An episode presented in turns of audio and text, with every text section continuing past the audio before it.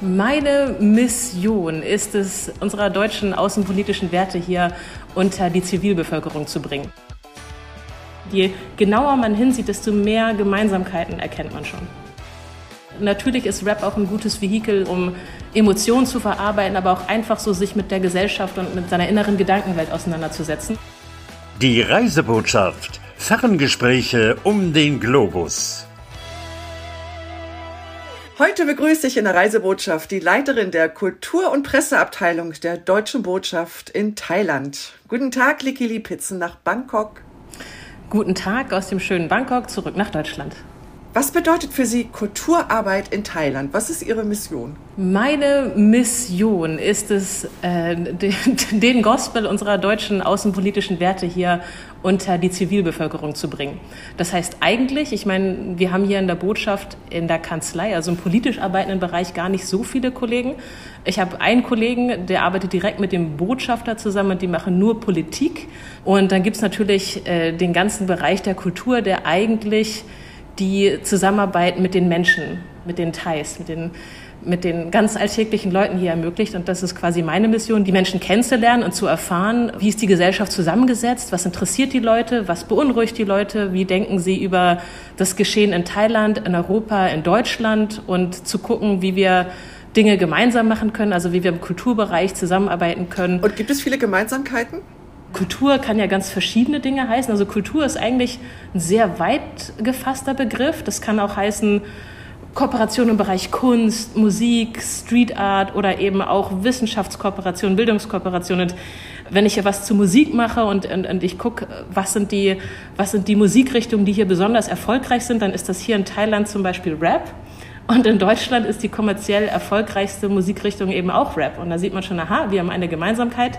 Und da könnte man schon äh, direkt einen Austausch starten. Also ich könnte jetzt ewig so weitermachen. Je weiter man ins Detail geht und je genauer man hinsieht, desto mehr Gemeinsamkeiten erkennt man schon. Und wie kommen Sie denn an die Leute ran? Also wie kommen Sie mit denen ins Gespräch? Also das geht natürlich nicht über Nacht. Man kommt hier nicht an und äh, es kommen, es kommen alle und halten beim Hof, sondern man muss viel rausgehen. Also ich glaube, die ersten sechs Wochen war ich mehr außerhalb als innerhalb der Botschaft während der Arbeitszeit. Äh, ich bin einfach auf Tour gegangen. Ich habe alle Universitäten besucht, also alle großen Universitäten, die auch ähm, Deutsch als Fremdsprache oder Germanistik anbieten.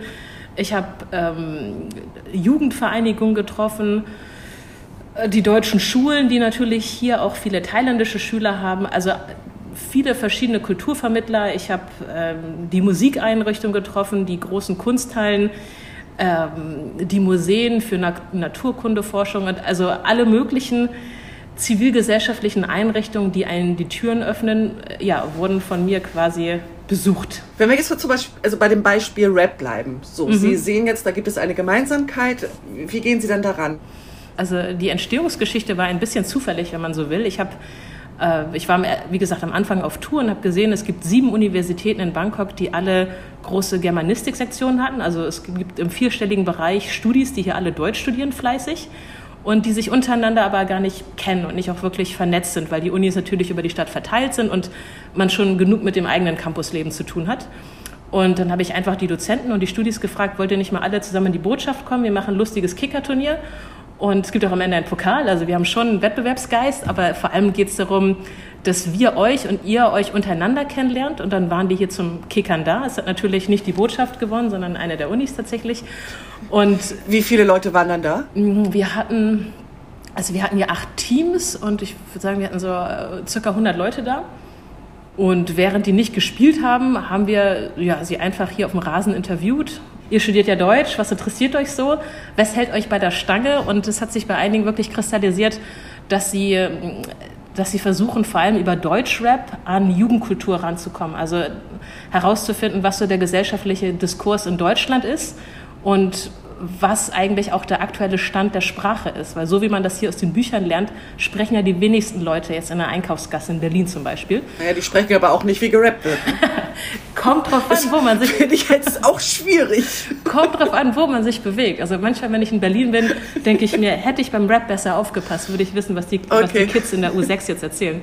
Nee, aber auf jeden Fall äh, hat sich das dann ergeben, dass, dass sich mehrere Studis dafür interessieren und ähm, dann hat halt eine erzählt, dass sie, äh, dass sie auch eine Abschlussarbeit in ihrem Bachelor über Haftbefehl geschrieben hatte. Das fand ich dann sehr beeindruckend. Ihr Dozent fand das nicht so toll, weil der jetzt nicht das beste Beispiel ist für für äh, Vielfalt im Vokabular, aber er war dann einverstanden, weil es immer. Ja, aber man muss, man muss ganz kurz mal sagen, es ist ein sehr berühmter Rapper. Genau den vielleicht nicht alle kennen. Also nur, um es mal kurz so ein bisschen zu sortieren, einzusortieren. Ah, okay, genau. Also sie hatte sich für diesen Rapper interessiert und dann äh, habe ich weitergefragt. Dann sagte einer der Jungs, er hat seine Abschlussarbeit über Suki geschrieben. Das ist eine Aktivistin und feministische Rapperin aus Berlin.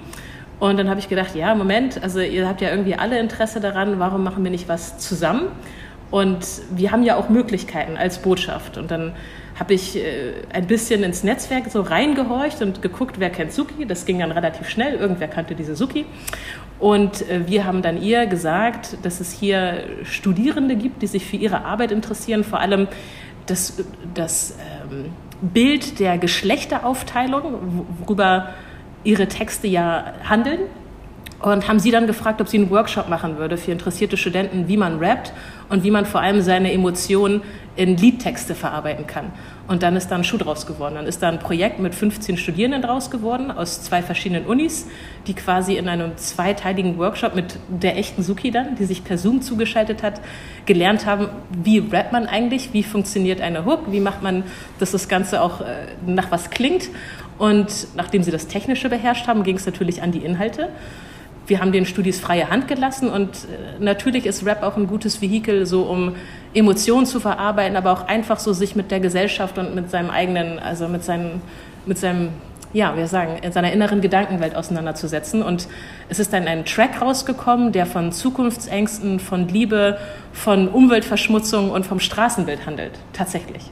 Also von so einer leichten Unzufriedenheit, aber viele sagen ja auch, es ist ein es ist nicht nur ähm, moderne Sprache, Alltagslyrik, sondern es ist auch einfach getrieben von starken Emotionen und das hat man tatsächlich gemerkt. Also es war viel Wut, Ängste und auch ein Schimmer Hoffnung in den Texten drin. Und das ist ein sechsminütiges Musikvideo dann geworden, das haben wir hier auch abgedreht und wir haben die auch gefragt, wo wollt ihr das drehen? Und die hätten alles sagen können von oh, wir wollen das vor dieser neuen Mall machen oder vor diesem schönen Spot oder vor diesem Tempel, aber die wollten was ganz Repräsentatives wählen und haben so einen äh, Basketballplatz bei sich in der Nähe des Campus gewählt, der halt so ein bisschen brauchbar, aber auch ein bisschen heruntergekommen war und gesagt, und die haben halt gesagt, ja, schaut, das ist halt Bangkok da, wo die Touristen nicht sind.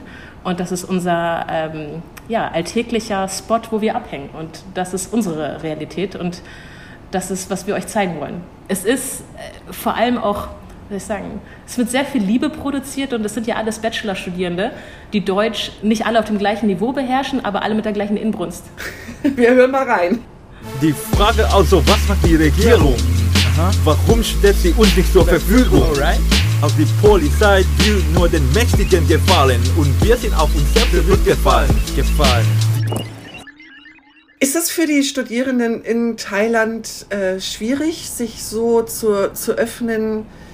Ähm, auch mal Kritik zu üben. Ich kann mir vorstellen, da ist es ja so eine andere Mentalität, als wie wir es hier in Europa kennen. Genau, also es ist tatsächlich für mich umso beeindruckender zu sehen, was die hier alleine äh, aus eigener Kraft auf die Beine stellen, wenn man überlegt, aus was für einem Schulsystem die rauskommen. Also bei uns, ne, man kennt es ja, wenn die Lehrer sagen, und jetzt bitte wieder diskutieren und jemand stellt sich nach vorne, hält einen Vortrag und hinterher sind alle eingeladen, so ihr Feedback anzubringen, konstruktiv, aber kritisch. Und das gibt es in der Form hier im öffentlichen Schulsystem nicht, in diesem offenen Diskurs oder dieses ja, miteinander, miteinander in den Austausch kommen, Dinge in, Fragen, in Frage stellen und äh, sich eben eigene kritische Gedanken zu einem Thema zu machen, ist nichts, was man hier im öffentlichen Schulsystem so mitbekommt. Und wenn die dann aus dem Schulsystem rauskommen und dann hier an die Unis gehen und dann das erste Mal, also wenn sie jetzt zum Beispiel Deutsch studieren, dann auch teilweise deutsche Dozenten haben, ist das immer so ein kleiner Clash der Kulturen. Weil die deutschen Dozenten, die haben ja teilweise, wenn es Doktoranden sind, schon mal einen Deutschlandkurs gegeben in Germanistik, kommen dann hierher und erwarten dann so, äh, heute reden wir über, weiß ich nicht, Brecht. Fangt an. Und die Studierenden sitzen dann da und sagen, nee, nee, fang du an, wir warten auf den Input. Und es dauert dann ein bisschen, bis sich beide in der Mitte finden und es ist äh, ein ganz anderer Prozess, der hier stattfindet. Und viele Dozentinnen, mit denen ich jetzt gesprochen habe, also vor allem die Deutschen, die sagen, sie müssen die Studierenden erstmal abholen und den, äh, den Studis dann auch so die Werkzeuge an die Hand geben, womit sie quasi sich selbst kritisch mit Materie auseinandersetzen können und reflektieren können. Und ja. vor dem Hintergrund ist es, wie gesagt, umso krasser, wie viel kreativ, also kreatives Potenzial in den jungen Leuten so steckt. Und das kritisieren natürlich, also die andere, die andere Seite des Schulsystems natürlich auch, dass es frontal sehr auf Disziplin, sehr auf Hierarchie gemünzt ist und eben nicht auf Kritisieren, vor allem nicht, wenn es um die, wenn es um Politik geht. Wie holen Sie die Leute noch so ab? Also es geht hauptsächlich darum, junge Leute für die deutsche Kultur zu begeistern oder ist das gar nicht so eingeschränkt? Nee, das ist äh, grundsätzlich, also ich meine, Thailand ist im Vergleich zu Deutschland, ich glaube, der Durchschnittsdeutsche ist 44 oder 45. Das ist Thailand ein noch etwas jüngeres Land, also der Schnitt der Menschen ist hier etwas jünger, aber natürlich wollen wir als Botschaft an alle ran. Also Thailand ist ein sehr zentralistisches Land, alles ist in Bangkok konzentriert, die Wirtschaft, die Kultur, die, die, die Wissenschaft. Ähm, und dann gibt es ja noch andere Städte, die zweite, die dritte Stadt. Aber eigentlich ist alles sehr, ähm, ich sagen, auf Bangkok konzentriert. Deswegen gibt es schon einen Unterschied, ob man jetzt mit, mit Bangkokern zu tun hat oder ob man jetzt zum Beispiel nach Pizzanolog, nach Zentral-Thailand oder nach Chiang Mai in den Norden geht. Da ist es schon ganz anders. Es ist ein bisschen wie wenn man nach Berlin geht und dann vermutet, dass alle Deutschen wie die Berliner sind. Schwierig. Genau.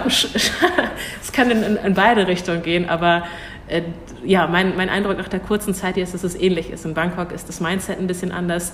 Es gibt gewisse Gründe, die die Menschen alle nach Bangkok ziehen. Und wenn man natürlich dann äh, weiter rausgeht in den Süden oder in den Norden, sind das ganz, ist es eine ganz andere Geschichte, eine ganz andere Mentalität und grundsätzlich entschleunigter als in Bangkok, als in so einer wahnsinnigen Riesenmetropole. Es ist ein sehr vielfältiges Land mit sehr viel Tradition, Geschichte. Das wissen die Menschen natürlich auch, also zumindest die, die ich treffe. Und sind, ja, die Leute freuen sich, einem das näher bringen zu dürfen. Lächeln die wirklich immer, auch privat? Also dieser Beiname Land of the Smile ist ja, glaube ich, etwas, was aus Thailand selbst kommt. Also was jemand mal in Thailand mhm. als Slogan eingeführt hat. Und ist gewollt. genau, und deswegen kriegt man das als Tourist sehr stark mit, weil natürlich, wenn ich hier ins Hotel gehe, sind natürlich alle sehr freundlich, weil das ist ja klar. Ich soll mich ja wohlfühlen und wiederkommen. Ne? Ich glaube, in der Hotellerie in Deutschland wäre, glaube ich, ja, wäre, glaube ich, die Ansage nicht anders. Aber im Privaten ist auch mein Eindruck, dass die Leute, dass, dass, die, also dass die Menschen hier sehr viel Wert auf Harmonie legen, im zwischenmenschlichen Umgang. Mhm. Was natürlich aus deutscher Sicht, also man, man wittert immer schnell, oh, Konfliktvermeidung. Aber ich glaube, die Leute haben einen anderen, äh, ja, einen anderen Weg, mit Konflikten umzugehen. Es ist immer sehr darauf bedacht, dass das Gegenüber nicht das Gesicht verliert, sich nicht unwohl fühlt und dass man Differenzen so austragen kann, dass beide lebendig davonkommen. Das ist aber Konfliktvermeidung. Ja, also wie gesagt, die ganz harten Bandagen hatte ich hier auch noch nicht auszufechten. So. Also ich äh, habe jetzt auch nicht, ja, ich meine, im Kulturbereich, das ist ja das Angenehme, hat man jetzt nicht die inhaltlichen Debatten, wo dann schnell die Emotionen kochen und, und, und Leute sehr stark anderer Meinung sind. Also ich meine, im Kulturbereich gehe ich jetzt nicht zu Leuten und frage, na, was willst du? Mhm. Wie hältst du es mit Religion? Sondern äh, es sind meist einfachere Themen also vielleicht, wenn man äh, aus, aus deutscher Sicht guckt, braucht es mehr Geduld, um hier Konflikte auszutragen, weil das alles, wie gesagt, mehr unter dem Stern der Harmonie steht. Man kann lächeln, aber trotzdem über viele Dinge gleichzeitig nachdenken, die einen belasten, die einen wütend machen. Trotz allem ähm, sind die halt, wenn man sie trifft, erstmal gut drauf und lächeln. Kommen wir zu den Schnellantworten, dass wir noch ein bisschen mehr über Ihr eigenes Bangkok erfahren können. Haben Sie einen Lieblingsplatz in Bangkok? Benja Kitty Park. Das ist ein großer, zentraler, grüner Park mit einem ja, aufgeforsteten Sumpfbereich. Das ist jetzt nicht die eleganteste Beschreibung, aber es sieht aus nach Wildnis mitten in der Stadt. Herrlich.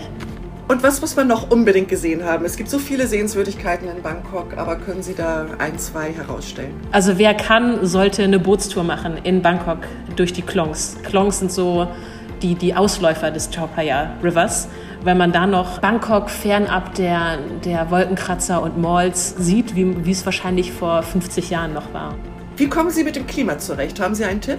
Einerseits kann ich empfehlen, immer ein kleines Handtuch dabei zu haben, wo man sich immer den, den Schweiß abtupfen kann. Und dann noch, das Intelligenteste ist, luftige weiße Kleidung, die möglichst viel Körperoberfläche bedeckt. Haben Sie ein lokales Lieblingsessen? Gang Om. Gang sind diese, ich glaube, das heißt ja auch in den deutschen Thai-Restaurants immer so. Das sind hier die Currygerichte. Aber anders als die Currygerichte, wie man sie in Deutschland kennt, ist es eins ohne Kokosnussmilch mit sehr viel Gemüse und Kräutern, was aus der nordöstlichen Region kommt, aus dem sogenannten Isan. Scharf, würzig, keine Kokosnussmilch, viel Gemüse drin, alles Mögliche, was die Region so an Kräutern hergibt und man hat das Gefühl, man hat einen Dschungel gegessen. Haben Sie auch ein Lieblingsrestaurant? Es heißt, pardon meine Aussprache, Krok Mai Thai Lao 2. Also es gibt anscheinend auch einen Krok Mai Thai Lao 1, aber das ist Krok Mai Thai Lao 2. Es ist zwar Lao im, im Namen drin, aber das ist ein Isan-Restaurant, also ein Restaurant, was hauptsächlich Küche aus Nordost-Thailand hat. Das ist auf jeden Fall sehr authentisches Essen, wie man es so eigentlich nicht an jeder Ecke in Bangkok findet. Welches Andenken würden Sie Freunden aus Bangkok mitbringen? Ich bringe eigentlich immer Kaffee und Schokolade made in Thailand mit. Einerseits, weil hier im Norden Kakao und Kaffee angebaut wird und weil es tatsächlich sehr fantastisch schmeckt.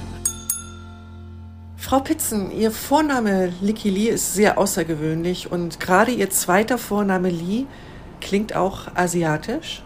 Der Vorname ist tatsächlich nicht asiatisch, also nicht direkt. Ähm, hätte man aber, wenn man meine Eltern wäre, wählen können, weil meine Mutter in Bangkok aufgewachsen ist. Also sie selbst hat chinesische Eltern, ist aber in Bangkok geboren und aufgewachsen und dann äh, in einem Alter, also ein bisschen, also als sie ein bisschen jünger war als ich, ist sie nach Deutschland gegangen. Ähm, sie haben aber noch Familie dann in Bangkok? Äh, ja, ich habe noch die, äh, genau, die Verwandten mütterlicherseits.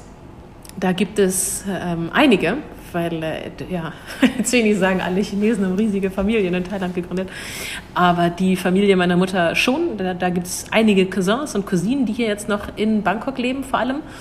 Und ja, das ist schön, die hier zu haben, vor allem weil ich auch tatsächlich einen Cousin habe, der gar nicht so weit weg von mir wohnt. Und wir sind altersmäßig auch nicht weit auseinander und der hat einen Sohn und für den bin ich jetzt auch so ein bisschen die Tante. Und das ist auf jeden Fall sehr schön, weil ich vor allem ähm, ja, während des Aufwachsens nicht so viel Kontakt hatte wegen der Distanz. Ist ja doch ein bisschen weiter von Deutschland nach Thailand. Und mhm. da gibt es natürlich irgendwann auch sprachliche und kulturelle Unterschiede. Also wie gesagt, von denen spricht jetzt zufällig keiner Deutsch. Und mein Thai ist auch echt nicht das Beste. Aber Sie sprechen ein bisschen? Ich spreche ein bisschen, weil ich jetzt aber auch wieder sagen muss, nicht halb so gut wie meine Schwestern, meine Vorbilder. Ich hoffe echt, dass die zuhören. äh, die sind, ja, ich bin ja so ein bisschen das schwarze Schaf sprachlich, aber ich gebe mir Mühe. Also ich bin hergekommen und hatte, ich glaube, auf meiner Bewerbung hatte ich auch angegeben, dass, falls es hilft, ich noch andere asiatische Sprachen spreche. Also Chinesisch zum Beispiel deutlich besser als Thai, weil ich das ja auch ähm, in der Uni studiert hatte und ähm, auch mal in China gelebt hatte. Und ähm, das, also ich weiß jetzt nicht, ob das gut oder schlecht ist, aber das kommt hier bei der Arbeit auch zum Einsatz, weil es ja unglaublich viele Leute, also viele Menschen hier gibt in, in Politik und Zivilgesellschaft, die entweder selbst Verbindungen haben über Familie oder mal in China studiert haben und auch Chinesisch sprechen. Also ich war mal bei einem Termin in der Provinz im Norden und saß dann ähm, von der Lokalregierung neben der Landwirtschaftsbeauftragten und also mir wurde gesagt, sie spricht Englisch, ihr wurde gesagt, ich spreche Thai. Das hat dann auf beiden Seiten nicht ganz so hingehauen. also nicht auf dem Level, wie wir es gebraucht hätten. Und dann hat sie mich gefragt, ob ich Chinesisch spreche. Sie hatte einfach ein Gefühl. Und dann habe ich Chinesisch gesprochen. Und das ging. Und das ist einerseits sehr schön, aber andererseits nimmt mir das so ein bisschen den Druck, mit äh, Thai noch mehr Gas zu geben. Also ne, unser Botschafter hat das ja fließend gelernt und ich sehe auch wirklich bei seinen Kontakten und seinen Terminen, wie viel Wert das hat, wie viel das einem bringt, auch persönlich. Also es ist nicht nur alles für die Arbeit, sondern auch einfach für sein, ja, für sein persönliches Eintauchen in, in das Leben und in die Gesellschaft hier. Und ja, also ich kann auf, auf Teil mein Essen bestellen und, und, und, und Taxifahrerin sagen, ich, wo ich hin muss. Vielleicht auch ein bisschen mehr, aber ich könnte jetzt nicht über Deutschrap mit Thais auf Thai reden. Noch nicht. Fühlen Sie sich denn wohl als Frau in Bangkok, wenn Sie alleine unterwegs sind? Sehr, ja. Also das ist echt eine, eine sehr sichere Stadt und ich würde jetzt auch sagen, ein sehr sicheres Land. Wahrscheinlich kann man auch sagen, dass es eine überwiegend sichere Region ist für Frauen, wo man äh, abends alleine unter, also ich will jetzt nicht Mann sagen oder Frau sagen, weil ich jetzt nicht auf das irgendwie so allen versprechen will. Also mein persönlicher Eindruck ist, dass man hier sehr sicher ist dass es keinen wesentlichen Unterschied macht, ob ich, in, ob ich in kurzen oder langen Hosen rausgehe. Ähm, es gibt kein, kein, also für mich gibt es kein angeglotzt werden, kein, kein Hinterherstarren, Pfeifen, was auch immer. Also wie gesagt, das ist ja auch ein sehr respektvoller Umgang hier, grundsätzlich. Aber ja, ich würde schon sagen, dass es sehr sicher ist. Aber ähm, wenn man da ein bisschen, würde ich sagen, wenn man da scheuer ist, es gibt zum Beispiel bei, ähm, bei Taxi-Apps, kann man auch immer nach einer weiblichen Fahrerin fragen das gibt es ja auch. Also erstaunlich oft. Mhm. Ich fahre ja viel ja. mit dem Motorradtaxi durch die Gegend. Macht Sinn. Ja, und äh, ich bin immer beeindruckt, wenn unbestellt dann eine, eine Fahrerin kommt. Weil die meisten Motorradtaxi äh, ja schon, schon Fahrer haben. Und es gibt aber, ja, es gibt für alles also es gibt für alles Etablissements, wo man hauptsächlich eher mit Frauen zu tun hat, wenn man das möchte. Aber mein Eindruck jetzt als, als jemand, der frisch aus Berlin kommt, ist, man braucht es eigentlich nicht. Was steht denn jetzt noch so demnächst an? Ist das schon was geplant? Vieles. Oh mein Gott. Wir hatten heute wieder den, den Dekan des äh, größten Musikkollegs Bangkoks da. Und wir haben uns über eine Kooperation im Bereich Jazz-Ausbildung unterhalten, weil es ja in, in Thailand, also das ist jetzt nur ein Projekt, es gibt eine jährliche Jazz-Konferenz, wo einerseits äh, Sessions sind, wo Live-Musik gespielt wird, aber wo eben auch Workshops und Unterricht gegeben wird. Da haben wir uns dieses Jahr erstmalig beteiligt und würden das gerne fortführen, weil eben die Nachfrage extrem war. Also Jazz kommt ja auch auf, wie viele andere Dinge. Dann gibt es natürlich auch, also ich bin natürlich für Kultur und Presse zuständig, aber wir sind ja auch eine Schwerpunktbotschaft für Klima, für Klimaschutz. Und da machen wir natürlich auch, also wollen wir die Projekte, die wir ohnehin hier äh, zum Klima gemeinsam mit thailändischen Ministerien, mit Behörden machen, noch stärker in die Öffentlichkeit tragen.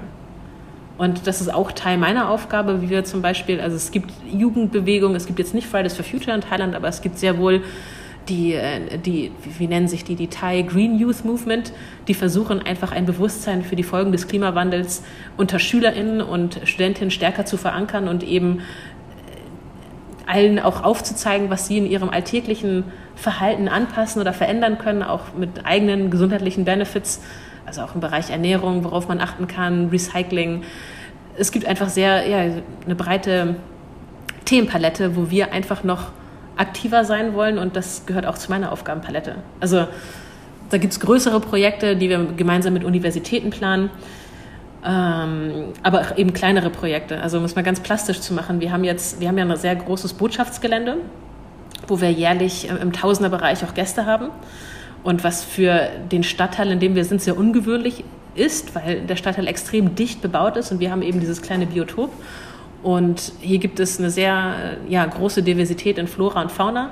Und wir werden jetzt demnächst mit einer der, also mit der größten Landwirtschaftsuniversität eine gemeinsame Kartierung machen, wo wir einfach mal alles an Bestand, was wir hier in der Botschaft haben, festhalten, um eben darauf aufmerksam zu machen, wie wichtig äh, also Naturflächen, ich will jetzt gar nicht Wildflächen sagen, weil eine Wildfläche ist es nicht, aber wie wichtig Naturflächen für Biodiversität ist. Also es gab ja auch letztes Jahr das große Kunming-Montreal-Abkommen, wo sich 200 äh, Staaten darauf geeinigt haben, wie viel Fläche ähm, ich sagen, für Naturschutz bereitgestellt werden sollen. Aber das ist ja ein nettes Versprechen auf Regierungslevel, das muss ja dann auch irgendwo umgesetzt werden. Und wir wollen eben auf all diese Dinge ich sagen, noch mehr aufmerksam machen, Öffentlichkeitsarbeit machen, mit gut, gutem Beispiel selbst vorangehen. Und ja, das alles gehört hier so zu den, zu den Plänen und Aufgaben. Und wenn ich jetzt so in meine Liste reingucke, äh, also wir haben auch. Ich merke, Sie haben genug zu tun. Ja, also wir haben auch zum Beispiel eine, eine äh, Professorin da gehabt, die Theaterwissenschaftlerin ist, die jetzt auch nach Deutschland reisen wird zu einer Themenreise, weil, äh, okay, das ist jetzt auch wieder sehr klassische Kulturweit. Aber die ähm, ist vor allem hier so quasi die Speerspitze für modernes Theater in Thailand. Also Theater gibt es ja sehr, gibt's schon sehr lange und sehr etabliert, aber es ist eben sehr, würde ich sagen, sehr formal. Und ähm, weil ich sagen, eher, eher, klassisch in dem Sinne, dass es um Einzelschicksale und um äh, Emotionen und Katharsis geht und dieses gesellschaftliche, also dieses epische Theater, wie man es von Brecht kennt, ist ja, ist ja eher eine modernere Erscheinung und äh, aber auch etwas, was hier viele Studierende, Theaterstudierende interessiert. Und da haben wir jetzt eine Theaterwissenschaftlerin, die das quasi als Naturgewalt hier alles allein auf die Beine gestellt hat und die wird jetzt ähm, zum Theatertreffen, also zur Berliner Theaterkonferenz reisen und dann hinterher das quasi in, äh, in ihre nächste Theaterproduktion einfließen lassen. Also das ist auch ein Projekt, was wir hier machen mhm. oder was wir, wo wir versuchen, unseren Beitrag zu leisten. Und wir haben immer viele, was mache ich noch? Jetzt am Samstag treffe ich wahrscheinlich äh, Freiwillige, also beziehungsweise Thai Volunteers, also Thai Ehrenamtliche, die hier ähm, vor allem mit äh, jungen Austauschschülern und, und, und Freiwilligen zusammenarbeiten, die halt für ein freiwilliges Jahr oder ein Austauschjahr nach Thailand kommen. Und es ist für uns auch wichtig, mit denen in Kontakt zu kommen, um zu hören, so was deren, also was deren Beobachtungen, was deren Wünsche und vielleicht Herausforderungen sind. Man hat wirklich, also das muss ich sagen, es gibt hier unbegrenzte Möglichkeiten, was man alles so machen kann. Dann wünsche ich Ihnen einen langen Atem für all das, was Sie da noch vorhaben. Das klingt nach einer langen Liste. Ja, vielen herzlichen Dank auch äh, für die Auswahl. Es ist ja, ich glaube, bei, bei der Fülle von, von Beiträgen aus ARD, Weltspiegel und allen anderen Programmen zu, zu Thailand eine besondere Ehre, immer noch ausgewählt zu werden für einen Beitrag, weil man immer meint, ja, die Leute haben jetzt genug aus Thailand gesehen. Aber ich hoffe, durch den Einblick über die Botschaft noch in so ein bisschen Einblick in, in, in Dinge gewähren zu können, die vielleicht nicht so offensichtlich oder bekannt sind. Darum geht es ja auch. Ja. Und ich glaube, das ist uns auch ganz gut gelungen, dass man auch mal sieht, was dahinter steckt, warum man das alles tut, was die Gründe sind, was auch die Ziele dafür dann sein können. Und da danke ich Ihnen, dass Sie uns da so einen ganz tollen Einblick gegeben haben. Ja, ich habe zu danken. Alles Gute, bis dahin. Bis dann. Tschüss. Ciao, ciao. Abonniert die Reisebotschaft und ihr verpasst keine Folge. Wenn euch mein Podcast gefällt, lasst eine Bewertung da und über ein paar Sterne freue ich mich immer. Bis zum nächsten Mal, eure Frauke.